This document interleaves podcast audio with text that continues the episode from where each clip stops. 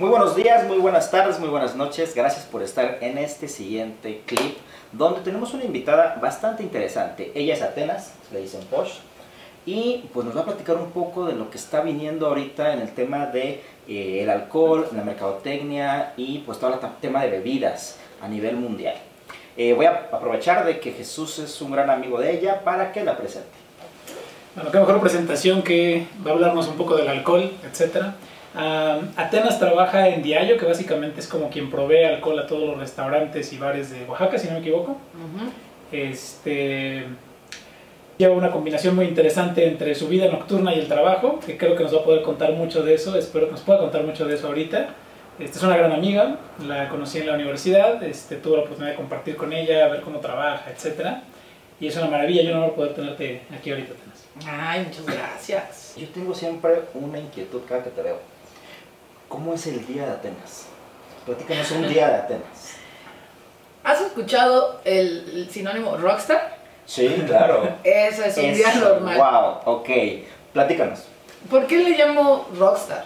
Porque realmente no es que yo sea una rockstar. De hecho, eh, mi vida debe estar muy bien organizada porque si no se me puede volver un caos y un día me puede atrasar muchísimo.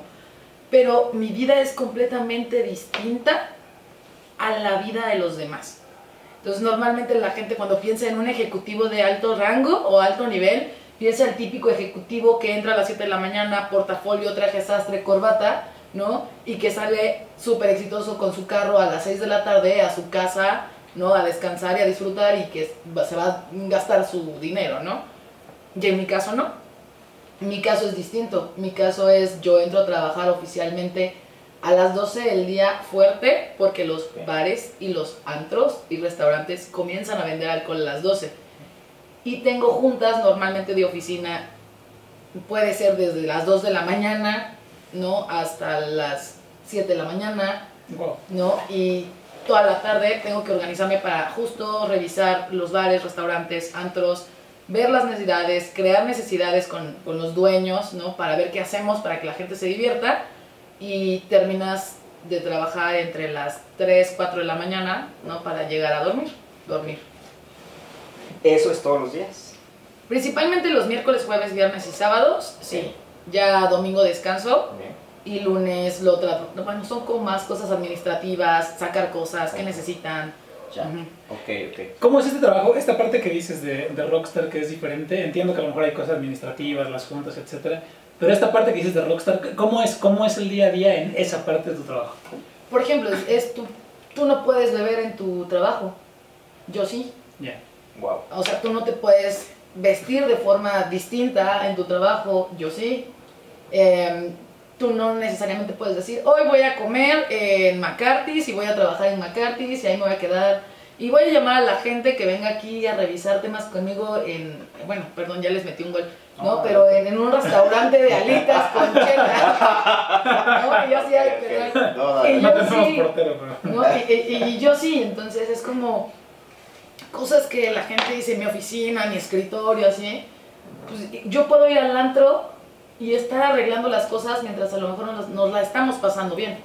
Ah, sí, me Entonces, eso es la parte que la gente piensa que es como salir, salir a divertirte y yo es salir, pero a lo mejor me divierto y también estoy trabajando. ¿Sabes? No, no es solo trabajar oficina, trabajar papeles, documentos, computadora. Sino si pasa algo en el teléfono, en ese momento saco la computadora, me pongo a trabajar y puedo cambiar y estar mandando o arreglando cosas desde el teléfono, así esté en el antro en ese preciso momento.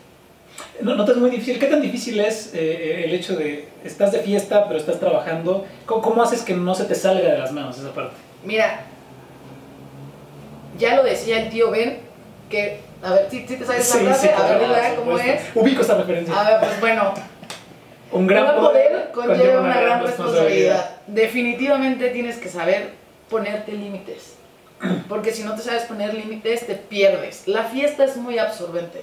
Y cómo lo maneja la gente y lo, cómo se puede dar cuenta, en ese momento en que fuiste de antro, te la estás pasando increíble y te dieron permiso hasta las 2 pero tú sabes que tienes hasta las 2, pero ¿sabes qué? Quieres quedarte hasta las 2 con 5, 2 y media.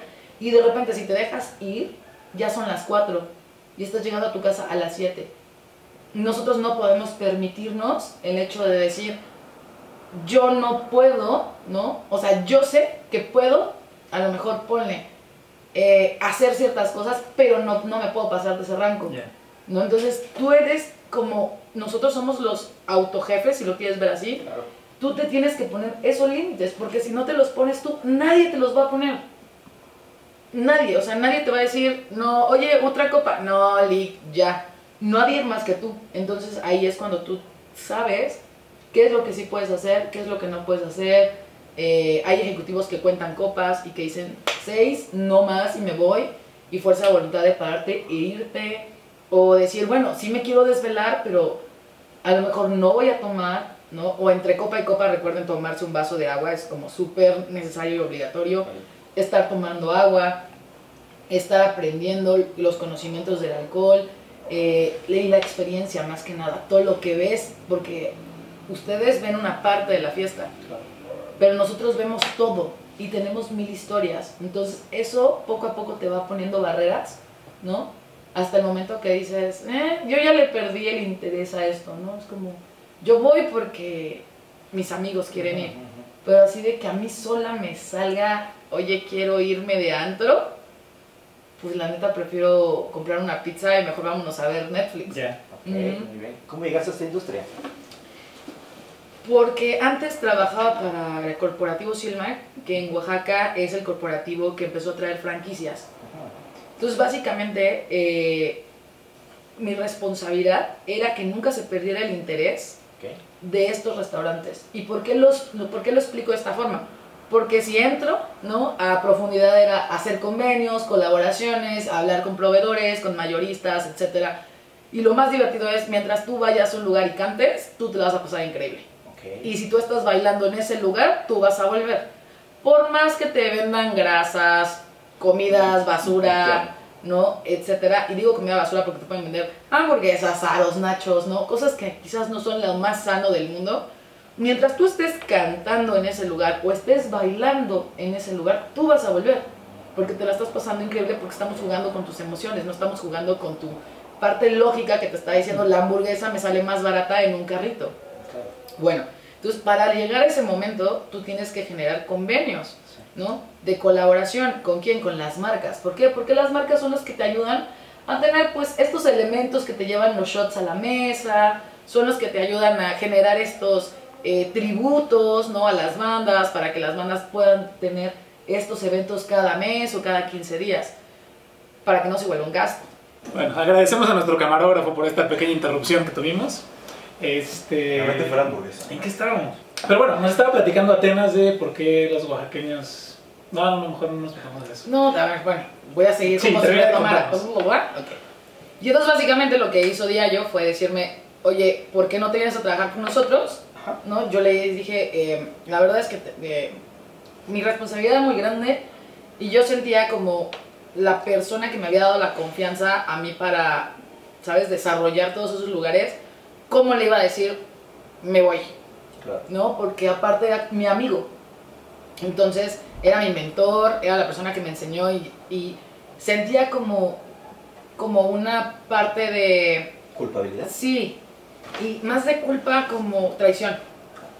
¿sabes? Es Como, una cuestión de lealtad ahí. Sí, claro, era una cuestión de lealtad, del hecho de, de no. Entonces en algún momento le dije, mejor, ¿sabes qué? ¿Por qué no me hacen la propuesta? Y ya con calma lo reviso. Entonces, hablando precisamente con esta persona, le dije, oye, fíjate que esta empresa me está buscando para desarrollar los planes en Oaxaca. Y me mandaron esta parte, ¿no? Me gustaría que tú también la revisaras y me dieras tu punto de vista. Entonces él me acuerdo que la agarra y la rompe. Ah, Wow. Y me dice, ¿es para que tú crezcas? Y yo, sí. Y me dice, ¿por qué? Y le dije, porque es una empresa internacional, son marcas directas de lo que estudié, ¿no? Y puedo crecer precisamente al desarrollo de una marca. No solo en el tema de restaurantes, sino marca, marca, marca, producto Claro. literal, ¿no? Y me dijo, pues te despido. Wow. Y yo me quedé así de, ¿qué? Y me dijo, sí, te despido, porque si renuncias, pues no te liquido. Y fue- ah, no es cierto. Sí, real. Wow. Ajá. Es tu jefe así. yo, yo a mi jefe eh, lo, lo tengo muy, muy, muy bien, Claro. este... ¿cómo decirlo? Lo, lo, lo tengo muy, muy respetado y lo tengo mucho en mi cabeza, Claro. ¿no? Porque me enseñó muchas cosas, ¿no? Entonces ahí fue cuando acepto la propuesta, ¿no? De Diallo para desarrollar en Oaxaca el tema y me quedo en Oaxaca porque pues ese era el punto, desarrollar. ¿Qué tiempo llevas? Eh, tres años oficialmente en Diallo y en la industria ya llevo más de ocho años. Cuéntanos una anécdota. ¿De qué? Extraña, rara, interesante. De las mil que Es clasificación A, eh, clasificación A. Clasificación. Pero, pero, No tenemos restricciones. pero así sorprendente. Sí, sorprendente. Ok. Una reciente. para que no Un día estamos en el antro, echando mucho desmadre a todos nuestros amigos de la empresa, ¿no? Este, y de repente, no sé qué, no sé qué, no sé qué, oigan, ¿sabes qué? El relajo está saliendo de control, ya nos quieren correr, ¿qué hacemos, no? Háblenle a Belinda para que se venga a echar un- unas canciones. No, que no, sí, ya, llámale a Belinda. Y que se traiga Juan Magán y no sé qué. Y a la hora llegó Juan Magán con Belinda, nos cantaron sus cuatro hits que tienen y ya se, y ya se fueron. O sea, ajá. Oh, wow. entonces, ajá, y aparte me sorprende, la niña está bien guapa. Es parece muñequita de porcelana. Eso sería como un, un, un algo, ¿sabes? Como muy fuera de. Sí, Pero claro. es como así casual de, ay, llámenle al potrillo. Ajá, que venga. ¿no? Venga Claro. a cantar. Sí, sí, sí. Pero también, por ejemplo, tengo otras muy fuertes en los antros, ¿no? Que, por ejemplo, eh, a las niñas, ¿no? Eh, desmayándose de alcohólicas, ¿no? Y, cuan- y que nadie haga nada, ¿no? Entonces, decirle a los de seguridad, oye, bro, ¿no, no, ¿no te dieron tu protocolo de seguridad? Claro. O sea, porque los de seguridad también tienen que estar capacitados. O sea, si, una, si un borracho se sale de un antro y choca enfrente, ¿de quién es la culpa? No hay parte de responsabilidad. del- Sí, claro, ¿por qué? Porque tu cliente es un servicio a tu cliente Claro. y tu cliente va a tomar con la seguridad a tu centro de consumo. O sea, es completamente tu responsabilidad darle el agua del alcohol que consumió en tu lugar. Porque tú lo estás entregando en ese estado a la sociedad. Si le hace un daño a la sociedad, es tu culpa, brother. Fíjate que hay un solo bar donde he visto que, que hay un anuncio. Si necesitas, nuestro personal te puede llevar a tu casa. Por eso hay Este, protocolos. Normalmente esto debería funcionar en todos lados. Sí, debería, porque pues todos venden alcohol, ¿no? Pero creo que la pregunta va La más... pregunta va más a una cuestión tal vez legal o de ¿Es reglamentación. obligatorio? ¿Hay cierta Pues, obligación de esto? Sí, te explico el por qué. Eh, cuando una persona se desmaya y no la puedes levantar o te cuesta mucho trabajo que esa persona salga de su eh, estado dormido, por así decirlo, esa persona no está dormida, esa persona está desmayada y está entrando en un coma etílico. Por esa razón te cuesta tanto trabajo despertar a tu amigo. Y eso es como los principios del coma etílico, ¿no? Cuando el brother ya está muy pedo y se queda dormido, pues ahí comienza la intoxicación fuerte. Ese es el momento ideal para que le des agua. ¿Y qué va a suceder en el cuerpo?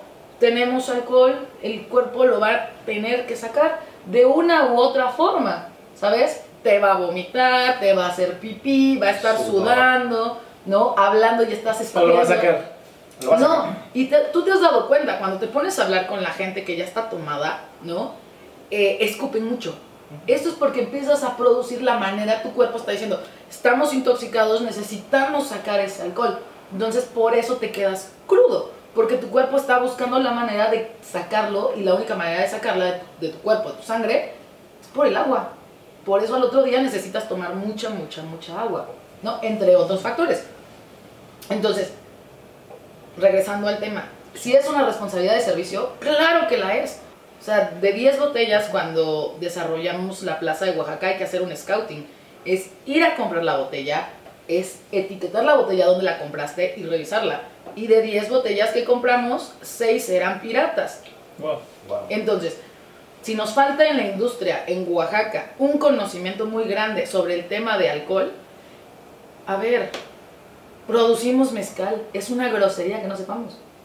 Y más que tus meseros no se den cuenta, porque nosotros decimos que hay tres barreras antes de que el cliente se tome una copa de algo que le va a hacer daño Sí. o que le va a afectar. La primera, el de compras.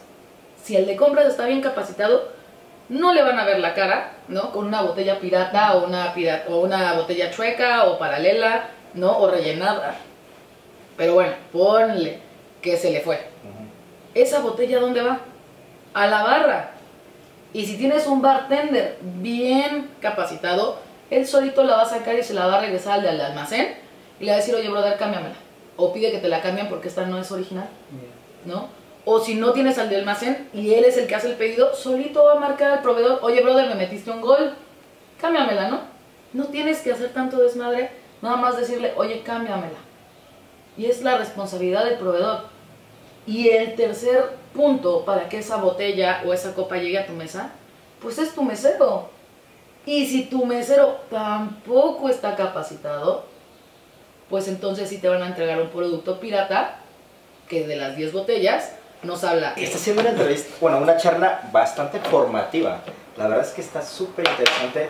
Todo, lo, todo el mundo que tiene que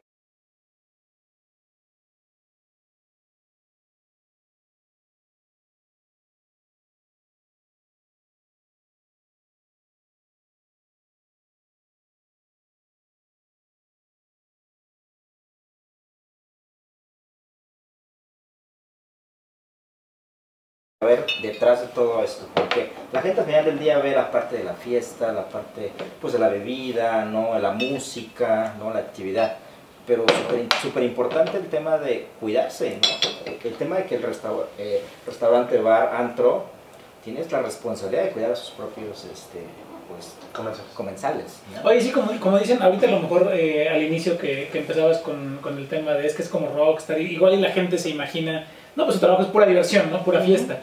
Y ahorita que empiezas a hablar de procesos, de cuidados, de responsabilidad, eh, me pone a pensar, ¿qué, qué tanto aplicas a lo mejor todo lo que aprendiste eh, en la carrera, por ejemplo? ¿Qué tanto, ¿Qué tanto lo ves reflejado ya en la vida real? ¿O qué tanto te hizo falta que, que te dieran en la universidad a lo que estás viendo ya en tu trabajo? Mira, eso, eso es un buen tema y por eso eh, Doy clases, dices. Es correcto, por eso me metí a dar clases.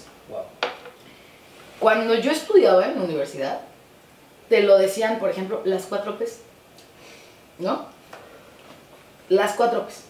¿Dónde llevo? Pero nunca, nunca te desarrollaron las cuatro P's.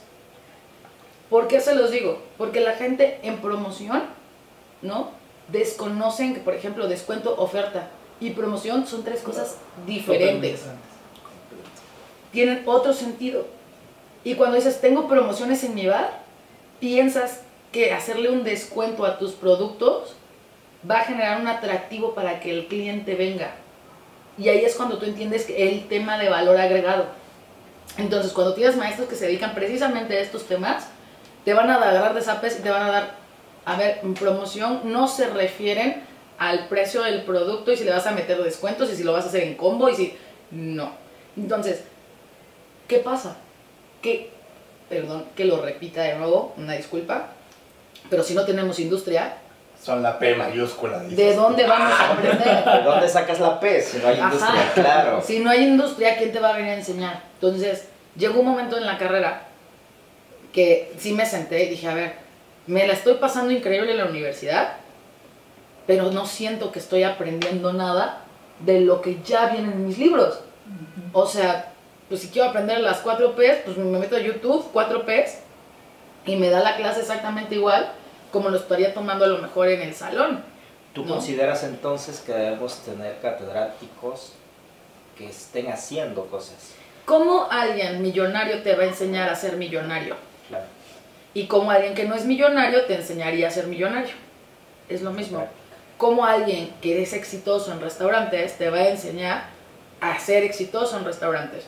Como alguien que ha desarrollado una industria como Coca-Cola te va a enseñar de layouts. Si no hay en Oaxaca esa industria. Entonces, para mí, mi lógica fue, pues yo quiero que me dé clases el de Coca. Yo quiero que me dé clases, eh, no sé, de CRM, la de Oracle.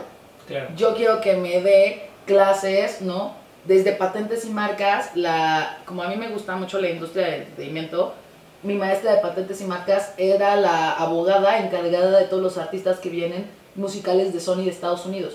O sea, ella cuando hacen un concierto como los Black Eyed Peas, ella se encarga de desarrollar todo lo legal para que ellos puedan reproducir la música sin tener problemas y entonces aprendes de contratos, aprendes de temas legales, hasta te hace el examen, ya sabes, de si los Black Eyed Peas quieren hacer, me acuerdo una pregunta, ¿no? Si los Black Eyed Peas quieren hacer una canción de Michael Jackson, pero los derechos los tiene Sony, los tiene Sony Latinoamérica, entonces te desarrolla todo. A ver, no es hazme un contrato Claro. para contratar a los Black Eyed Peas, ¿no? Para que vengan y hagan un concierto. Entonces, esa, ese, esa parte del know-how es lo que nos hace falta. Y entonces, por eso, Oaxaca, vamos aprendiendo poco a poco conforme lo que nosotros vamos entendiendo. Entonces, regreso. ¿Cómo vamos a desarrollar una industria si no tenemos la idea exacta de cómo hacerlo? Porque no hay industria. Entonces, esa es la razón del por qué decido dar clases. Porque creo que mi responsabilidad social, ¿no? Es, yo aprendí cosas que mucha gente, digo, gracias por mis padres, ¿no? Que me apoyaron a aprender o estar ahí para aprender eh, o obtener ese conocimiento. Mi responsabilidad es compartirlo, ¿sabes? Compartírselo ¿Cuál es el futuro de esta industria? en algo en específico. Mira, el futuro es muy divertido. Yo sí puedo decir que trabajo en una industria muy divertida. Pero para ser divertida tienes que entender al cliente. Y ahí es donde está muy complicado. ¿Por qué? Porque el futuro es cada vez más rápido. ¿Y por qué? Eso es porque las generaciones, antes teníamos gaps generacionales de, ah, sí, claro, 10 años, ¿no? Ah, sí, claro, 8 años, 6 años, 4 años. Ahorita estamos en un gap de 3 años. Los jóvenes, ¿no? Si tú les pones algo ahorita, en una semana ya se aburrieron de eso y ya necesitan algo. Entonces, eh, ¿puedo hablar de marcas? Adelante, no te preocupes. Entonces, hicimos un experimento que a ustedes les fascinó, que se llama Smirnoff Tamarindo. ¿no? Y a la gente le encantó. O sea, viene una marca, ¿no? De un vodka premium. Ah, porque si no lo saben, hay marcas de bebidas que tienen sellos reales. Por ejemplo, Johnny Walker, Smirnoff, que los únicos que pueden generar los cambios, por ejemplo, en Johnny Walker es Doña Chávez, ¿no? Es, oiga, Doña Chávez, yo quiero hacer un Johnny Walker sabor with la coche, ¿no? Y si Chávez te dice que no, No. No hay eso. no hay. Las marcas vieron que los chavitos de ahora quieren experimentar cosas nuevas, pero ya no como nosotros que éramos miedosos, ¿no? De que si tomamos algo, bueno, vamos a mezclarlo. No, ahorita los chavitos es trago corto, o sea, el famoso shot, bien frío, y aquí si quieres échale gomitas, échale chile, échale lo que quieras. O si no, yo voy a hacer mis mezcolanzas porque tú no me estás dando esos cambios nuevos que yo necesito. Entonces, si tú entras a una red social y le pones Esmero Tamarindo recetas, vas a ver la cantidad de niños, bueno, no niños, jóvenes, perdón, plus 18, No está promoviendo el Esperemos. de menores. Plus 18. que este, hacen sus recetas, ¿no? Y están eh, eh, creando y subiendo contenido y etcétera. ¿A dónde vamos? Yo creo que vamos a un boom de la gente experimentando sabores, ¿no? Creando gastronomía líquida, restaurantes que ya están enfocados a ver de, oye, ya vi la importancia de la coctelería y eso en qué se va a reflejar? Pues muy fácil, en los cocktails bar, ¿no? En speakeasies. Los antros como tales sí están funcionando, pero el futuro son los speakeasies. Antros pequeños muy exclusivos, orientados a un tipo de música muy en específico. Y coctelería también premium en lugares, ¿no? Reserve o premium de diseños en específico. Ya los lugares grandes de 50 mesas, ¿no? Ya no, ya, ya eso quedó atrás. Prácticamente mercadotecnia de nicho es como el futuro, digamos. Sí, claro, por supuesto. Por ejemplo, hay lugares increíbles que la gente va, ¿no? Y le encantan y regresan. Y entonces se arma ese boca a boca que tanto necesitan como lo, bueno, como lo hizo Limantur, ¿no? Y Limantur hoy en día es un speakeasy, ¿no? Y cocktail bar. O sea, es cocktail bar toda la tarde y ya, bueno, no puedo decir mucho, pero por ahí tiene unas instalaciones bastante padres que tienes que dar con, con invitación, o, ¿no? Y esas cosas dices, bueno, ok, ahí vamos.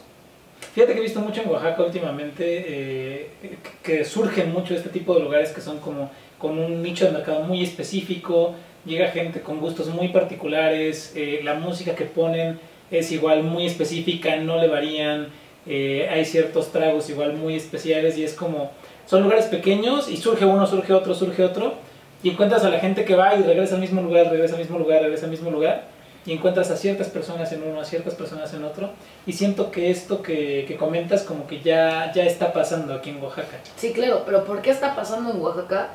¿Qué es lo que otra vez tenemos que ser muy conscientes nosotros que somos asesores o que apoyamos a lugares o restaurantes? Porque nuestro mercado es ese.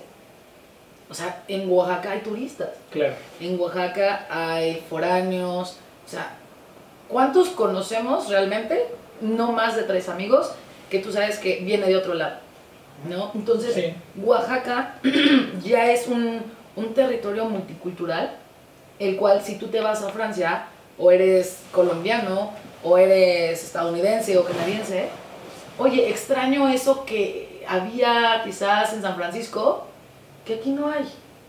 ¿Y sabes qué va a pasar? Él lo va a poner. ¿Y sabes qué va a pasar? Que como él es un foráneo en tierras oaxaqueñas, todos los que se sientan foráneos van, van a llegar ahí. Por. ¿Por qué? Porque se identifican que eso a lo mejor lo conocían en Francia o en Colombia o etcétera. Y esa es la belleza de Oaxaca, que también es lo malo. Porque si lo vemos de cierta manera, claro, él va a tener un desarrollo ¿no? en, en la industria. Y va a tener meseros y cocina. Pero es un flujo económico que no es de un oaxaqueño. Pero digo, al final de cuentas, la derrama económica de un modo u otro, eh, digo, la persona vive en Oaxaca, sus meseros viven en Oaxaca, etcétera, sí, Consumen sí creo que, creo que al final de cuentas, de algún modo termina beneficiando al Estado, ¿no? Claro, pero acuérdate que en Oaxaca, no sé si les ha tocado, son malinchistas. Ah, sí, decir, eso, ajá, es como, nah, pero ha de ser, y comienza el, el típico, ya sabes, de, ay, es que es un lugar muy hipster, lo pusieron unos queretanos. Ajá. o es de un gringo, o no sé qué. No solo de lugares en específico. Entonces, sí, exacto, entonces es como, ok, pues que un oaxaqueño también se anime, lo ponga, Claro. pero pues capacítate, brother, o sea, haz- hazlo chingón, ¿no? Que, o sea, capacita a tus meseros. Hazlo bien. Sí, Sí. o sea, que, que tus meseros tengan también esa hambre de aprender. ¿Sabes? Porque si no aprenden, no crecen. Y entonces vas a ver el mismo mesero, ¿no? Que cuando, no sé, te atendía a los 20 años, lo vas a ver 20 años después, ¿qué crees? De mesero. El mesero. Fíjate que es algo que me gusta mucho de Atenas. Alguna vez la acompañé, tú, tú tuviste un bar un tiempo, ¿no? Ajá. Este, alguna vez eh, fui a este bar que tenía Atenas y, y llega un, un mesero que trabajaba en uno de los bares donde generalmente Atenas se movía y, y le empieza a pedir consejos respecto a coctelería. Y Atenas compartió el conocimiento así, ¿eh? Ajá. E incluso le pone tarea, ¿sabes qué? Eh, quiero que me hagas un cóctel que me sepa paleta de mora. Una cosa así me acuerdo que le dijiste. Mm. Y me hizo como muy interesante, se me quedó muy grabado. Este, ¿Nos puedes compartir un poco más de, de este tipo de situaciones que tienes con la gente que trabajas? Sí, claro, porque yo creo que cuando tú motivas a alguien, él se motiva también. Entonces, también puedo ser muy honesta, ¿verdad? Adelante. O sea, tú tienes que crear un personaje. ¿Ok? Entonces, el personaje que yo creo es Atenas, rockstar, trabaja en diario, fiesta increíble, este, Sí. todo el tiempo de fiesta. Pero esa no es Atenas. O sea, ese es el Entiendo, personaje que claro. tengo que crear para que el mesero diga, oye, yo quiero ser como tú. Yo quiero eso, ¿sabes? Yo también quiero viajar y irme a concursos de coctelería y verlos y tomar y no sé qué. Yo también quiero eso a lo mejor eh, para mí era otro mi sueño, ¿no? Esta es mi industria, me encanta, Sí. pero lo tienes que hacer, ¿no? Y a lo mejor, te lo juro, hay días que yo ya estoy mega cansada, pero es como, no, yo les prometí a mis meseros algo y lo tengo que cumplir y tengo que ir a entregar las cosas y no sé qué, y que te vean de rockstar. A lo mejor ese día no quieres beber porque ya llevas toda la semana trabajando y estás mega cansada, ¿no? Y, y, y no, no puedes, ¿no? Porque si a lo mejor te tomas una, te vas a quedar dormida, Sí. pero lo tienes que hacer. Y si, y si es necesario, pues te pones a bailar y te pones a platicar y, y esas relaciones públicas y que ellos digan, se volteen, oigan, ¿cómo puedo, puedo hacer eso? Ah, pues ¿sabes qué? Primero tienes que hacer la capacitación del curso 1. Y entonces te- tengo a 200 meseros en Oaxaca tomando la capacitación del curso 1. Y tengo 40 bartenders en Oaxaca ya con la capacitación de Diario Bar Academy de Essentials. Y de esos, ¿no? Pues no van a pasar todos, porque van a pasar los que hagan, o sea, hagan bien su examen, Claro. como, como todo, o sea, toda la gente quiere las cosas gratis, pero pues nada es de a gratis, ¿sabes? Entonces, si quieres llegar al punto 2, pues pasa tu examen, ¿no? O de la pompi. Pasa tu examen, ajá, pasa tu examen, Ah, También puede ser. y yo así, güey, ¿Sigo más? Más, por favor. Yo así, de, pasa tu examen, ¿no? Y entonces te vas a básicos y te vas a intermedios y luego te vas a este, advanced. Ok. En Oaxaca tenemos, por ejemplo, ya 15 bartenders en advanced, Wow. de los cuales en el concurso que apenas sucedió, que es World Class, ¿no? Y dentro de World Class, que es el mejor bartender del mundo, cuando es exclusivamente en México, ¿no? Es Diallo eh, Bar Academy para sacar el mejor. Te puedo decir que, por ejemplo, tres oaxaqueños pasaron al, al flujo final, no llegaron a, lo- a los últimos cinco, pero oye, Oaxaca después de tres años de desarrollo, tenemos a tres bartenders dentro de los mejores 20 bartenders Del país. Sí, del país. O sea, estamos compitiendo contra Hanky Panky, Sí. contra Limantú, que son como íconos en coctelería. Que llevan más años. Exacto, ¿no? que llevan más años. Claro. Entonces, si lo queremos ver padre y cosa que le aplaudes a los bartenders porque están comiéndose sus libros, porque están desarrollando cosas, porque le echan ganas, ¿no? Es, yo estoy segura de que en dos, tres años Oaxaca va a estar en la final. Sí, o sea, y porque tenemos que hacerlo, porque somos productores de mezcal. O sea, ¿quién nos va a venir a enseñar a nosotros de alcohol? Exactamente. Y aparte de agaves. Entonces, como, no, brother, en el concurso final hace falta un cóctel con mezcal y Oaxaca lo va a hacer. O sea, estoy casi segura que nos falta nada más generar un poco más de desarrollo, un poco más de información. Lamentablemente la pandemia nos comió un año, ¿no? De capacitaciones, de clases en vivo, etcétera, pero yo sí estoy segura que muy pronto vamos a tener por aquí un, un premiecillo. Entrando al tema de mezcal. ¿Cuál es el futuro del mezcal eh, a nivel mundial? Mira, el mezcal se va a premiumizar. Ok. ¿Por qué lo digo premiumizar? Porque es un líquido que trae historia. Y la historia, pues como todo, puede ser mala o puede ser buena. Entonces la gente no tiene acostumbrado el, me voy a comprar botella de mezcal y todos vamos a tomar mezcal y nos la vamos a acabar. Ellos prefieren caballitos y contar caballitos. Eso lamentablemente para la industria es un giro corto de líquido. No es lo mismo que yo vendo 10 botellas que yo vendo 10 copitas de mezcal. ¿sabes? Es un giro corto. Pero eso también de qué te habla, de algo premium. O sea, yo no te vendo la botella en 300 pesos. Claro. Por ende, no te voy a vender el caballito en 40 pesos, ¿no? Ese es otro tema que la gente tampoco sabe, porque los, caballitos son más caros, ¿no? O el trago corto o la copa es más cara que una botella. Muy simple, porque a lo mejor lo que tú estás tomando, en ese lugar solo lo toman 10 personas. ¿no? Entonces, tienes que saber, cuando dicen, ay, es que está muy caro. No, no es que esté muy caro. Es que realmente esa bebida es premium y tú no vas a comprar la botella. Si tú compras la botella, pues ayudas al giro o el movimiento de ese producto, pero no lo vas a hacer. Entonces, el mezcal trae esta historia de, es que el mezcal no te pone pedo, te pone mágico. Que puede estar padre, pero también genera ese miedecillo Ya. ¿no? Porque todos tenemos la historia de alguien que se puso, ¿no? Sí. La peda de la vida Con con, mezcal. Mezcal. todos los que están Sí presentes. soy, sí soy. Y caras de. He visto, de decir lo he sí. visto en producción. Por dos, visto por tres, sí, por sí, cuatro. sí. Todos, todos tenemos eso. Y los valientes que se lo toman todavía con cerveza, ¿no? Entonces, Sí, eso, sí, entonces básicamente yo creo que el mezcal se va premiumizando poco a poco a copas, ¿no? Pero el mezcal está generando también diferentes cambios. Pero ¿qué empieza a suceder con, a suceder con la industria? Empezamos a encontrar el mezcal gin. ¿Sabes? O sea, mezcal infusionado con enebro y luego ¿qué crees? Con cardamomo. Y entonces eso de qué te habla directamente coctelería. Que somos fit. Coctelería. Muy fit. No, No, porque también vas a encontrar con jarabe de ¿Cómo rosita de cacao, infusionados cardamomo es como con, de fitness. infusionados con ¿cómo se- hierba santa, ¿no? Entonces, ¿eso de qué te habla?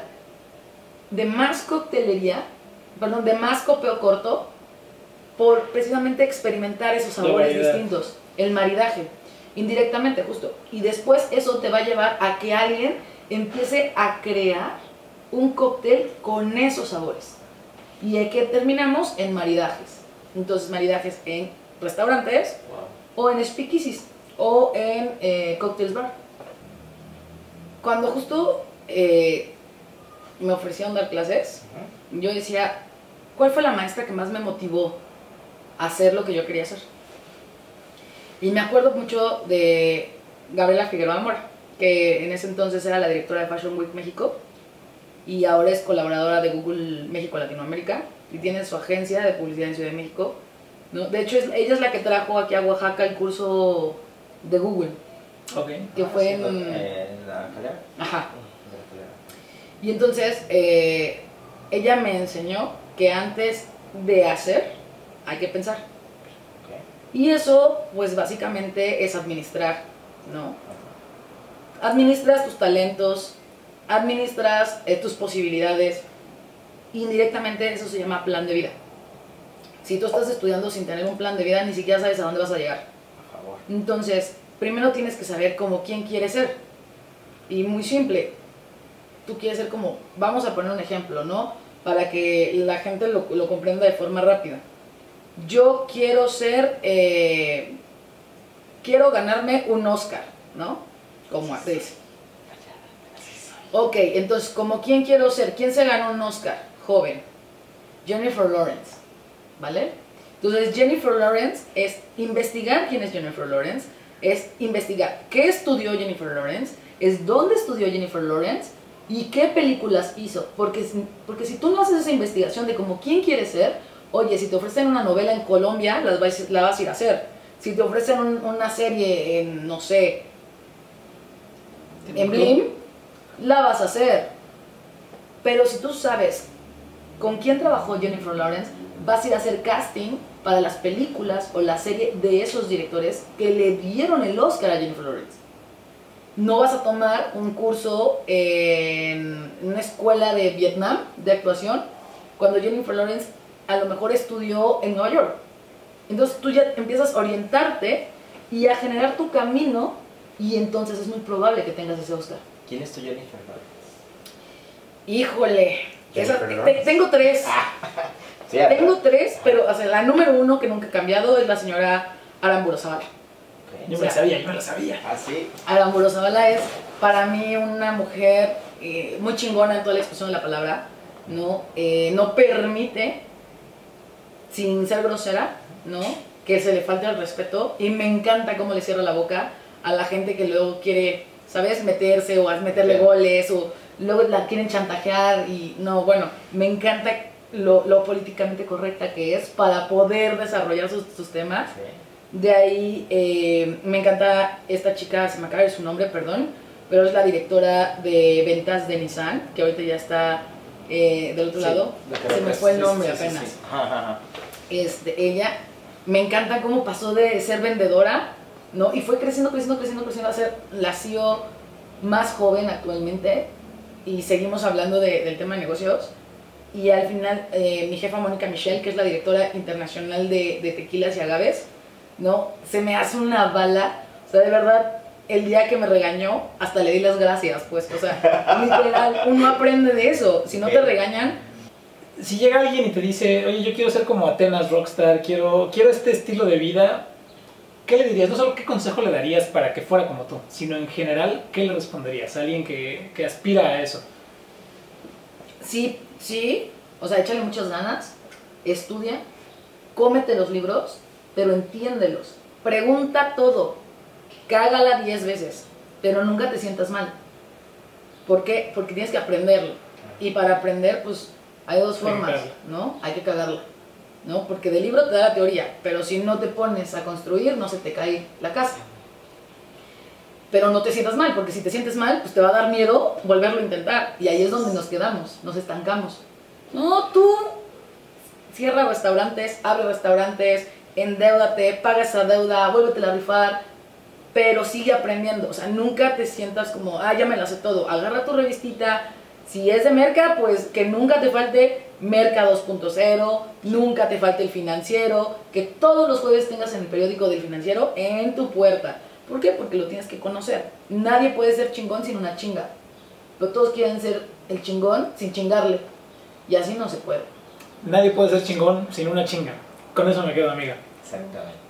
Oye, pues agradecidos con, con que puedas estar aquí con nosotros. Gracias. Muchísimas gracias, la verdad es que fue de mucho aprendizaje. Eh, yo me llevo con mucho aprendizaje, la Sí. verdad es que sí, me voy con mucho aprendizaje. Y eh, te tenemos preparado un regalito, espero que te guste. A ver, a ver. Eh, yo te conozco, siempre que te veo, me- te dicen posh, entonces Está padrísima. espero que te A la guste. cámara, a la cámara. la cámara, la cámara. No, espero que te guste. Muchas y, Pues gracias. muchísimas gracias por estar aquí. No, pues gracias a ustedes por invitarme. Pues cuando guste. Excelente, la verdad es que yo creo que se va a ver una segunda. Sí, sí, sí, seguramente Porque- sí. Con la misma audiencia, por cierto. Excelente. Y si nos traes una botellita de esas. Es Se va a correcto. agradecer, se va a agradecer la botellita. Es correcto. Muy bien, pues gracias a ustedes también por estar aquí esta, en esta segunda charla y nos vemos en la tercera. Va a estar interesante, va a estar rica. Bye.